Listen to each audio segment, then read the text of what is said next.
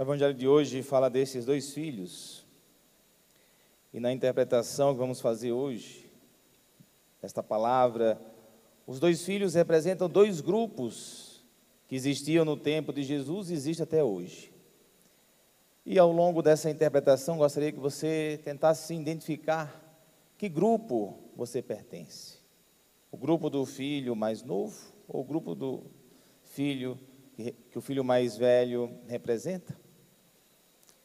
Jesus conta essa parábola porque ele foi criticado pelos mestres da lei, os fariseus. Jesus sentava com os pecadores, fazia refeição com os pecadores. E isso era inconcebível no tempo de Jesus, que alguém da parte de Deus pudesse fazer refeição com os pecadores. Você imagina o escândalo para os fariseus ver Jesus sentar à mesa pecadores. Até hoje seria um escândalo grandioso. Se você imaginar os pecadores na sua opinião que nós temos hoje, imagina Jesus sentado com eles. Não imaginem não, porque a gente já pode julgar os outros, né? Mas ele é criticado. O filho mais novo representa esses pecadores que Jesus senta à mesa. E o filho mais velho representa esses mestres da lei, fariseus que criticam Jesus. Mas vamos adentrar a palavra e perceber nos detalhes como é que acontece isso na nossa vida. Esse filho mais novo, ele perde a parte da herança do pai. Pedir a parte da herança de um pai vivo significa dizer que o pai morreu. Porque herança de pai vivo é inconcebível. Ele simplesmente, nesse pedido, matou o pai. É como querendo dizer assim: meu pai já não significa nada para mim, dá a minha parte da herança que vou partir. E além de fazer isso, matar o pai, pedindo a parte da herança, ele sai das terras do pai. Sair da terra tem um significado também muito forte, porque a terra para o povo de Israel é uma terra é, que faz parte da promessa, a terra prometida, da qual nós escutamos na primeira leitura do, do livro de, de Josué, que fala da terra prometida. Então, o filho mais novo sai desta terra. E a gente pode identificar que ele foi para uma terra distante. E sabemos que ele foi para um outro país, ele saiu de Israel, ele saiu da terra prometida, ele deixou a terra que Deus abençoou e entregou ao povo de Israel. Sabemos disso também porque diz a palavra que esse filho mais novo, depois de ter gastado tudo, perdido tudo, ele conseguiu trabalho numa fazenda que cuidava de porcos.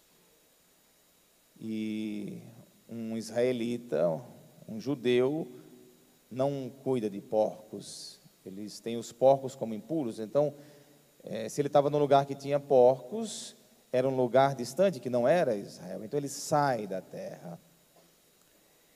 E este filho sofre muito, perde tudo, vai para o fundo do poço, e o sinal do fundo do poço é querer comer a comida dos porcos. São os animais mais impuros na concepção dos judeus, e nem essa comida ele podia comer.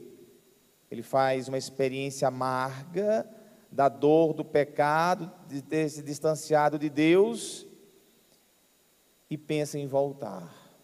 E tem a coragem de voltar para a casa do Pai. Ele volta, mas com aquele sentimento de: eu não volto como filho mais, não sou mais digno. Pelo menos quero ser tratado com um dos empregados, que pelo menos eles comem melhor do que eu que estou comendo agora. E é isso que esse primeiro grupo sente, dos pecadores, daqueles que pecam, que se distanciam de Deus, se sentirem digno. Você já fez essa experiência, não sei, de pecar e achar que não merece o amor de Deus, ou que não merece as graças de Deus, ou que não merece bênçãos de Deus porque se sente pecador.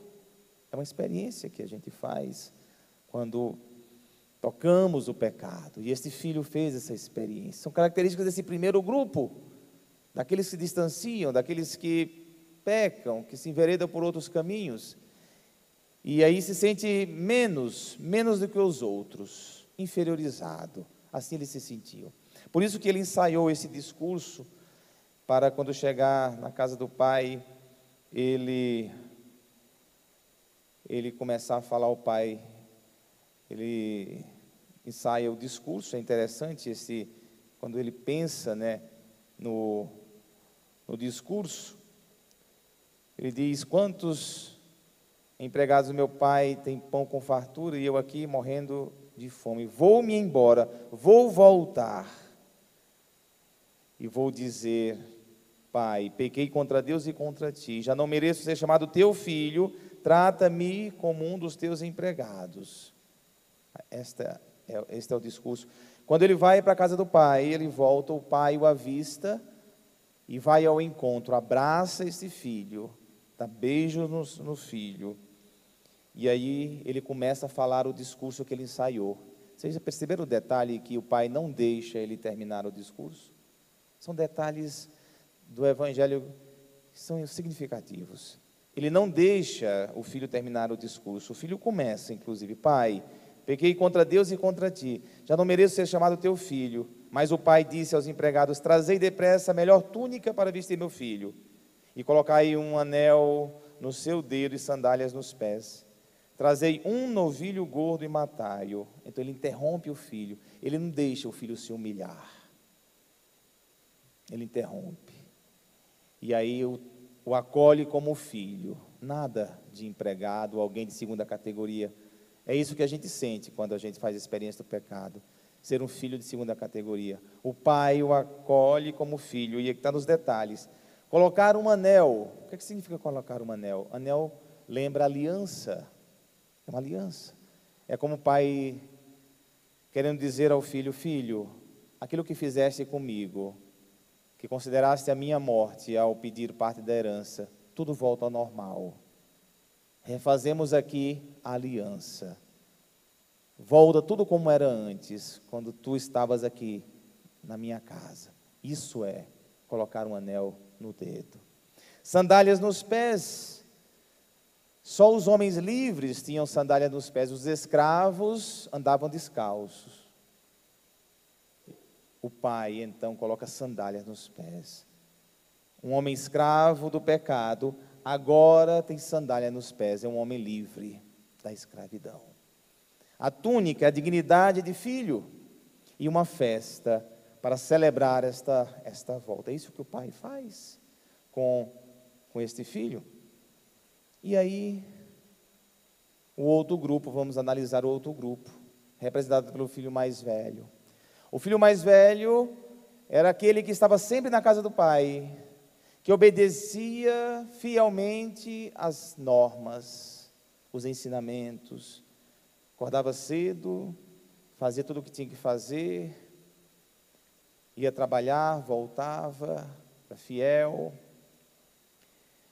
E este filho, voltando do trabalho, escuta a música, a festa se aproxima de um criado, um empregado, e pergunta o que está acontecendo. E ele diz: É teu irmão que voltou. E este criado, eu analiso que ele era da parte, da parte do capeta também. Né? Tem até esse, posso falar até de um terceiro grupo, aqueles que são da parte do capeta, que estão para piorar as coisas. São secretários do diabo. Existe os secretários do diabo no mundo, tá, gente? Para vocês não se escandalizar quando isso acontecer. Fazem as vezes do Satanás no nosso meio. Esse empregado era um deles. Olha o que, que ele diz: É teu irmão que voltou. Teu pai matou o novilho gordo. E se vocês voltarem no texto aí, o pai não fala o novilho gordo, não é um, um artigo definido. O pai diz o quê? Tragam um novilho gordo que é diferente. Né?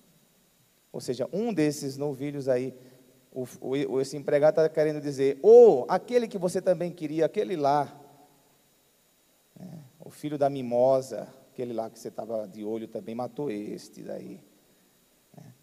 E aí o filho ficou com raiva e não queria entrar. Ele não queria entrar. O pai saindo insistiu muito com ele e ele respondeu: Eu trabalho para ti há tantos anos, Jamais desobedeci qualquer ordem tua, e tu nunca me deste um cabrito para eu festejar com meus amigos. Quando chegou esse, seu, esse teu filho, que esbanjou teus bens com prostitutas, matas para ele o novilho cevado.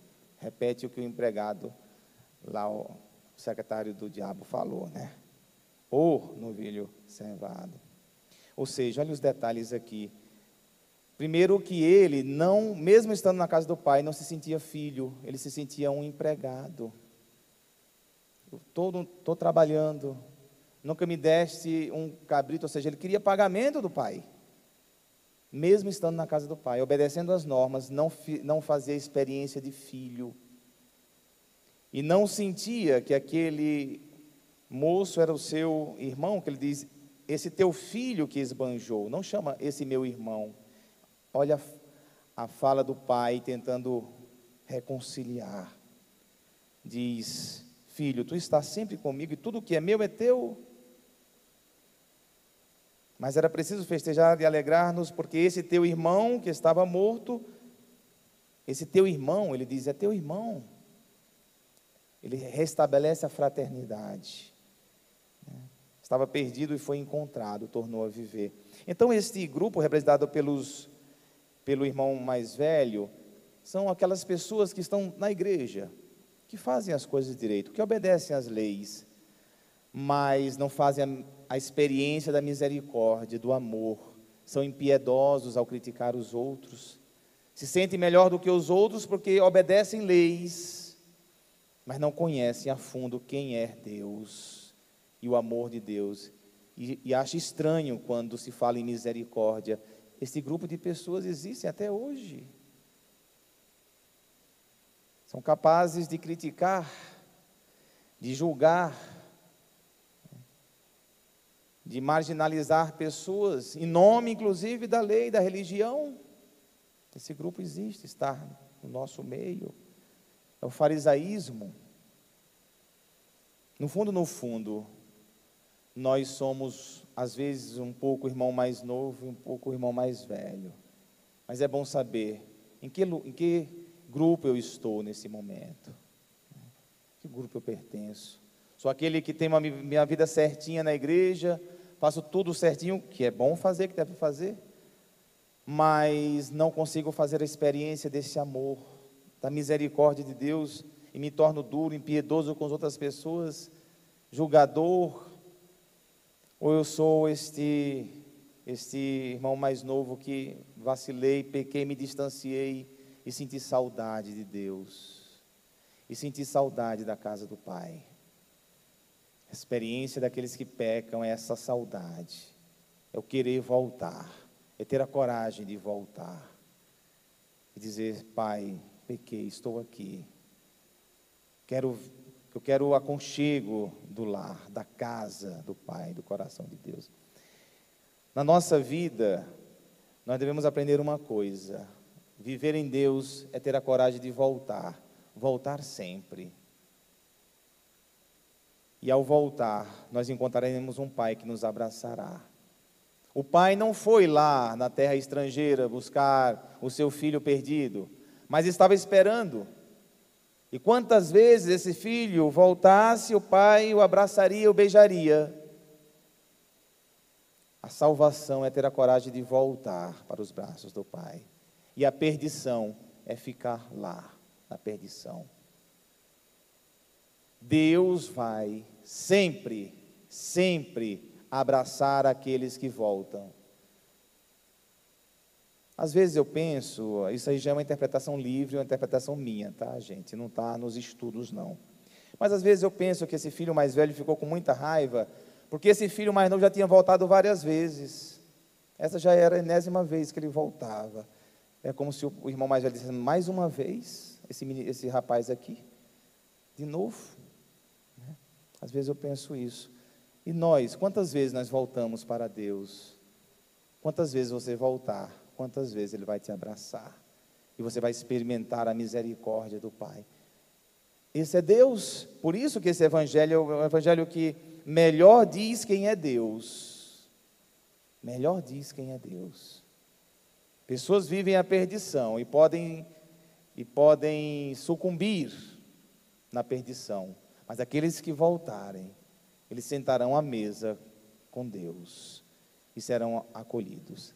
Sempre, sempre, sempre. Que nós, que se participamos do grupo desses que estão sempre dentro da igreja, vamos nos acostumar com isso. Vamos nos acostumar que Deus é o Deus do amor e da misericórdia. E nós também precisamos fazer essa experiência do, do Pai amoroso. E a gente não tem o final dessa história. A gente não sabe se o irmão mais velho entrou na festa, mas queremos crer que ele tenha entrado e abraçado o seu irmão e o pai tenha conseguido a fraternidade, o amor dos irmãos e restabelecido a comunhão, que é o céu. A comunhão é o céu, onde todos nós vamos dar as mãos e nos abraçar e formar a, a única família dos filhos e filhas de Deus. Louvado seja o nosso Senhor Jesus Cristo.